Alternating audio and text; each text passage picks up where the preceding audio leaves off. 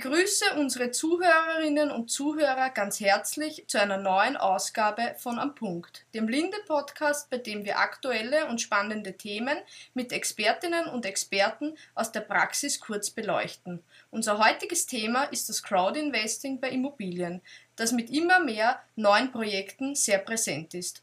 Heute soll eine kurze generelle Einführung anhand der aktuellen Rechtslage erfolgen. Abschließend wird es einen kurzen Ausblick zu den Änderungen durch die derzeit in Umsetzung befindliche europäische Crowdfunding-Verordnung geben.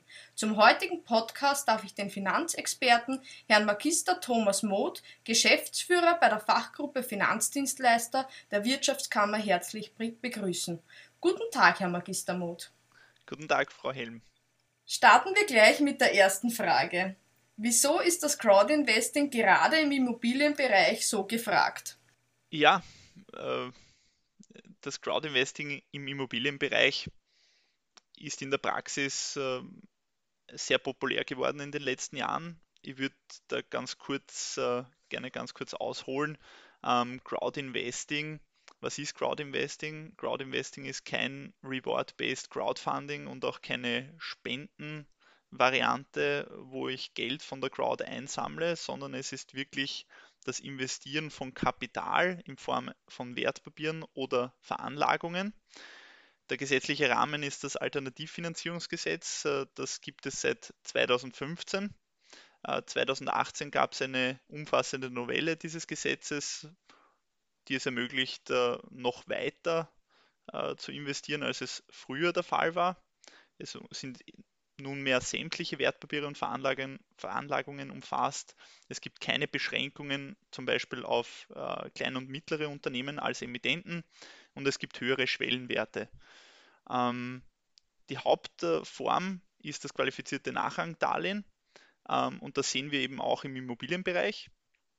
Im Immobilienbereich ich habe mir noch einmal ähm, die relevanten Plattformen hier angeschaut ähm, und auf die Homepages äh, ein bisschen recherchiert. Es ist wirklich der Fokus auf kurz vor Baubeginn oder im Bau befindliche Objekte. Ab und zu gibt es auch sozusagen in Sanierung befindliche Objekte, die sozusagen, wo es einen Geldbedarf gibt, ähm, der Bauträger und der durch die Crowd sozusagen gedeckt werden soll. Es gibt drei große Anbieter im Plattformbereich, im Immobilienbereich. Das sind Dagobert Invest, Rendity und HomeRocket. Dort können Sie sich auch äh, über die aktuellen Projekte gut informieren. Auch die anderen Plattformen haben mittlerweile Immobilienprojekte in ihr Sortiment aufgenommen. Ähm, und die zwei wesentlichen ähm, Punkte, warum äh, Crowdinvesting im Immobilienbereich im Gegensatz zum normalen Unternehmens-Crowdinvesting vielleicht besser reüssiert, sind erstens die Abschwächung des Totalverlustrisikos. Ähm, sprich, man hat beim äh, Crowdinvesting immer ein Totalverlustrisiko. Im Immobilienbereich wird dieses Totalverlustrisiko vielleicht nicht stets null betragen, sondern nur einen bestimmten Prozentsatz an Ausfall geben aber vielleicht nicht immer 100 Prozent, obwohl natürlich das Risiko immer 100 bis zu 100 Prozent da ist. Und das zweite für den Anleger sehr wesentliche Motiv ist, es sind kürzere Lauf, es gibt kürzere Laufzeiten bis zur Rückzahlung des Investments. Das heißt, wenn ich jetzt eine Summe investiere, ähm, ist das im Regelfall zwischen ein bis drei Jahren bekomme ich sozusagen das Geld plus Zinsen zurück. Das ist bei einem klassischen Unternehmens-Crowd-Investing anders. Dort ist es wirklich eine langfristige Investition in das Unternehmen und der Unternehmer braucht tendenziell länger, im Schnitt wahrscheinlich so fünf bis sieben Jahre, bis er das Investment auch zurückbezahlen kann.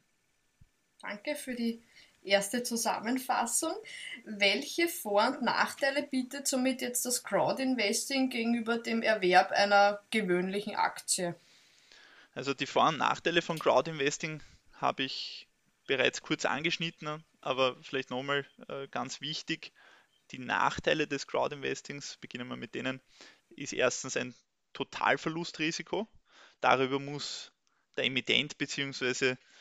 die Plattform als Vermittler auch aufklären. Das heißt, der Anleger muss über dieses Totalverlustrisiko Bescheid wissen, bevor er investiert. Und das zweite Nachteil ist, ähm, dass es ein, zum Teil eine Übertragung des unternehmerischen Risikos auf den Anleger gibt.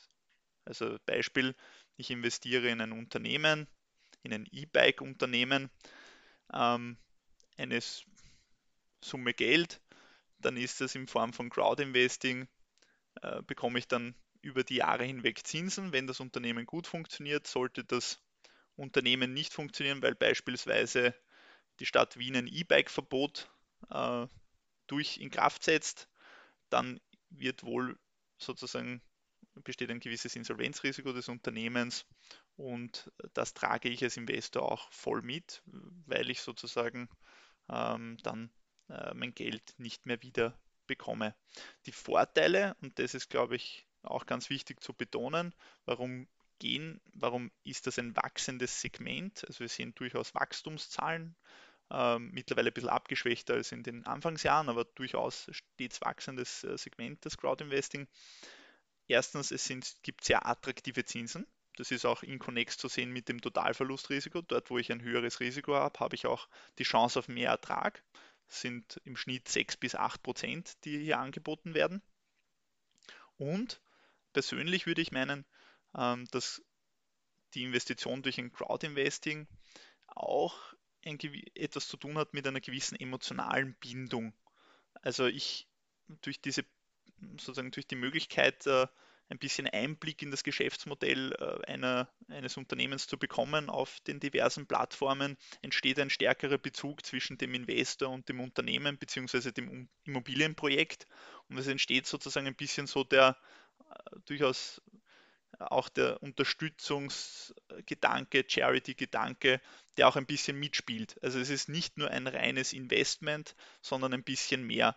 Man sieht das auch durchaus äh, in den ganzen diversen ähm, TV-Formaten, die existieren, die Höhle des Löwen, zwei Minuten, zwei Millionen, dass man ein bisschen einfach äh, emotionaler gebunden ist an ein Unternehmen, Projekt, was einem auch ein bisschen mehr äh, zusagt. Sie haben schon den Totalausfall angesprochen. Gibt es irgendeine Form der Sicherheit für das Investment der Investoren? Grundsätzlich nein. Also wir reden hier immer ich betone es nochmal, wir reden immer, mm, der klassisch, die klassische Form des Crowdinvesting ist das qualifizierte Nachrangdarlehen. Vielleicht führe ich das noch kurz aus. Ähm, was heißt das? Qualifiziertes Nachrangdarlehen sind 98 Prozent des Crowdinvestings erfolgen derzeit in dieser Form. Das bedeutet, dass der Geldgeber im Insolvenz- oder Liquidationsfall sein Geld erst zurückbekommt, wenn alle anderen Gläubiger befriedigt wurden. Das ist einmal die klassische Nachrangklausel. Und die Qualifikation bedeutet, zudem, dass ich mein Geld auch nicht bekomme, wenn sich der Darlehensnehmer, nämlich das Unternehmen oder der Immobilienbauträger, in einer Krise befindet oder die Befriedigung eine Krise, wirtschaftliche Krise, herbeiführen würde. Insofern bin ich als Anleger mit keiner Sicherheit äh, sozusagen, habe keine Sicherheit als Anleger und ähm, gebe sozusagen einen Kredit ohne Sicherheit. Vielleicht kann man das sozusagen plakativ so sagen. Es ist wie wenn ich als Bank dem Unternehmen einen Kredit gebe, aber ohne Sicherheiten. Dafür mit weitaus höheren Zinsen, als es eine Bank tun würde. Gibt es eine staatliche Prüfung der Crowdinvesting-Plattformen und falls ja, was wird da geprüft? Also grundsätzlich können gemäß Alternativfinanzierungsgesetz drei Institutionsformen Crowdinvesting-Plattformen sein. Erstens Kreditinstitute, die sind sowieso höchst reguliert. Dann Wertpapierunternehmen sind auch höchst reguliert. Und dann gibt es die Möglichkeit, und das nutzen doch äh, einige aus, ähm, die Gewerbeberechtigung als gewerblicher Vermögensberater. Und hier möchte ich anführen, es gibt äh, sozusagen auch diese sind nicht unreguliert. Es gibt bestimmte Pflichten, die diese einhalten müssen. Erstens benötigen sie äh, zur Erlangung der Gewerbeberechtigung einen Befähigungsnachweis. Sie unterliegen einer laufenden Weiterbildungsverpflichtung und sie haben eine Vermögensschadenhaftpflichtversicherung abzuschließen, die es auch erlaubt, bei Beratungsfehlern ähm, dem Kunden ein gewisses Haftungsvolumen zu bieten. Das heißt, äh, der Kunde ist dann nicht äh, beim Beratungsfehler nicht komplett schutzlos, sondern der kann auf eine Haftungssumme zugreifen. Und dann gibt es im Alternativfinanzierungsgesetz noch zusätzliche Pflichten, die eine Crowd-Investing-Plattform einhalten muss. Ähm, einerseits gibt es Investitionsgrenzen pro Anleger mit äh, in Höhe von 5000 Euro je Anleger und Projekt mit bestimmten Ausnahmen. Ähm, de, die Plattform muss auch die bereitgestellten Informationen äh, des Emittenten, also des Bauträgers oder des Unternehmens, der sozusagen das Geld haben möchte, prüfen.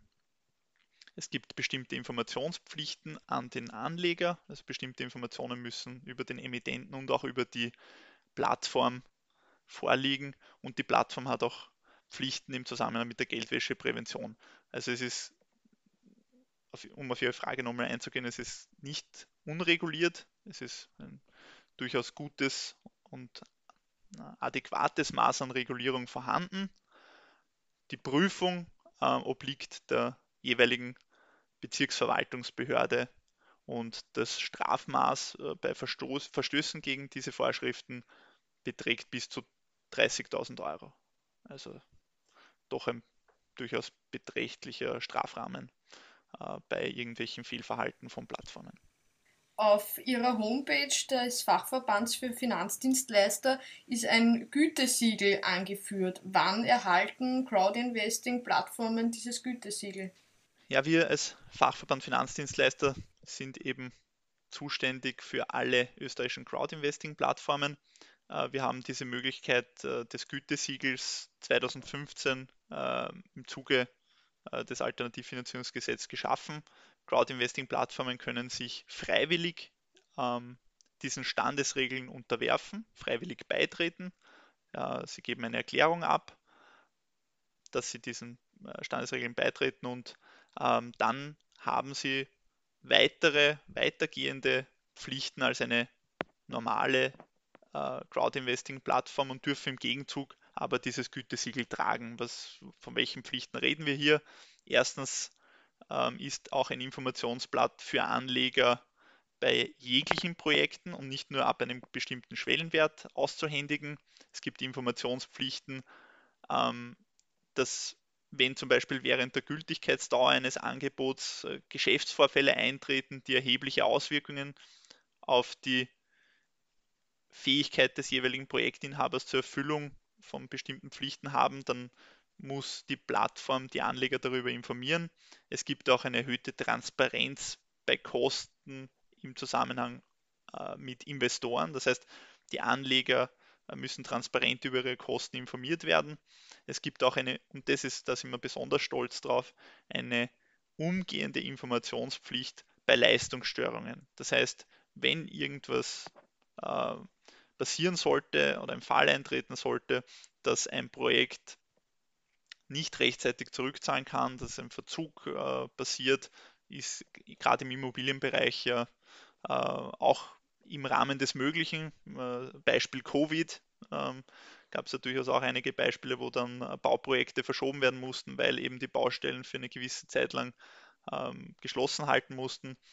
Dann hat die Crowdinvesting-Plattform den Anleger umgehend zu informieren.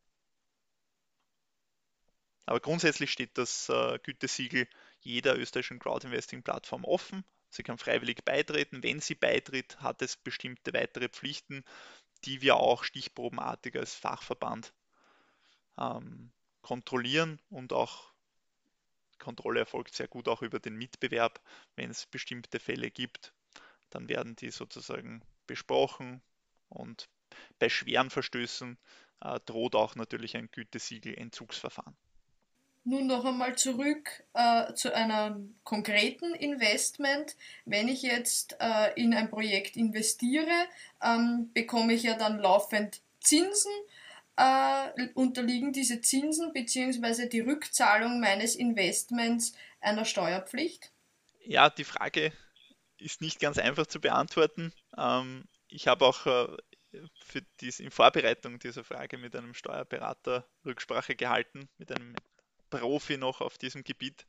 Ähm, es ist wirklich abhängig von der rechtlichen Ausgestaltung des jeweiligen Crowd-Investings. Ich habe es am Anfang schon erwähnt, es gibt ja verschiedene Formen. Das, die klassische Form ist das qualifizierte Nachrangdarlehen. Beim qualifizierten Nachrangdarlehen gäbe es sozusagen die Steuerpflicht nach dem Einkommensteuertarif gemäß 27 EStG.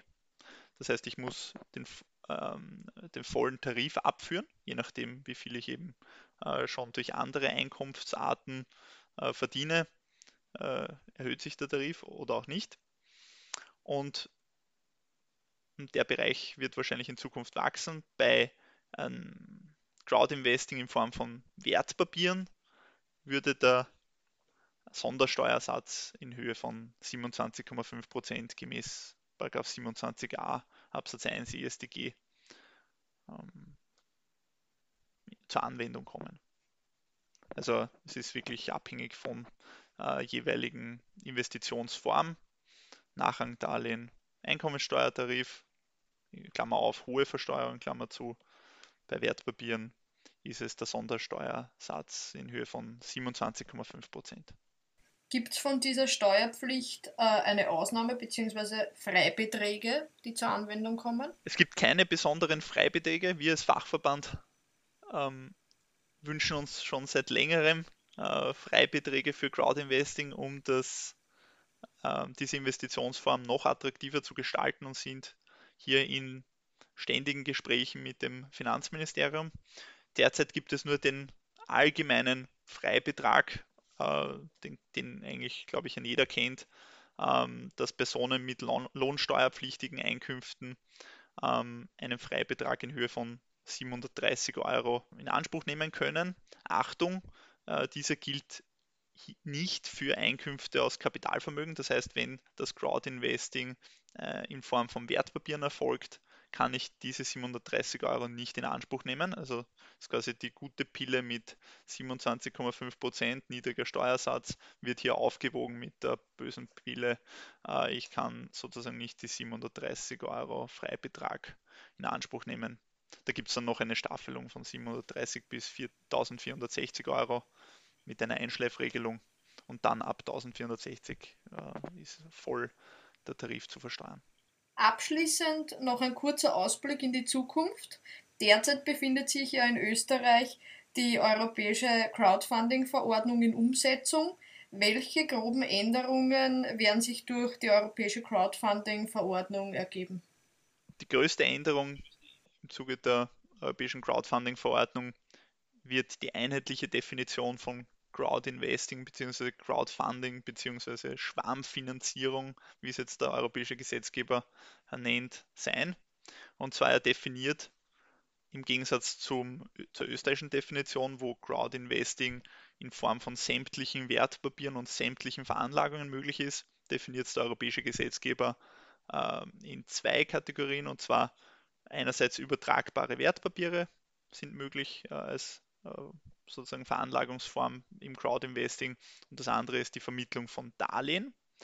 Achtung, er sagt eben nicht, er nimmt das qualifizierte Nachrangdarlehen und auch das normale Nachrangdarlehen jedenfalls aus. Das heißt, sozusagen, wenn das qualifizierte Nachrangdarlehen als Investitionsform gewählt wird, kann man nicht die europäische äh, Crowdfunding-Verordnung in Anspruch nehmen. Und die zweiten, zwei weiteren wesentlichen Änderungen sind höhere Compliance-Anforderungen an die Plattformen und eine einheitliche Zulassung innerhalb der EU. Das bietet natürlich vor allem den größeren österreichischen Crowd-Investing-Plattformen die Chance, den gesamten EU-Markt in Anspruch zu nehmen und mit einer, mit einer einmaligen Zulassung in Zukunft bei der voraussichtlich bei der Finanzmarktaufsichtsbehörde in Österreich dann den gesamten Unionsmarkt bedienen zu können. Wir sehen jetzt schon bei den großen Plattformen, die sind in ganz vielen europäischen Ländern aktiv, in den Nachbarländern von Österreich ja, vor allem. Und für die ist es natürlich viel einfacher, mit einer einheitlichen Zulassung den gesamten österreichischen Markt zu bespielen, als in jedem einzelnen Mitgliedstaat die jeweiligen nationalen Anforderungen ähm, erfüllen zu müssen. Hiermit bedanke ich mich ganz herzlich bei Herrn Magister Thomas Moth für das informative Gespräch und wir verabschieden uns auch von unseren Zuhörerinnen und Zuhörern. Bis zum nächsten Mal bei Am Punkt, dem Linde Podcast. Danke. Danke.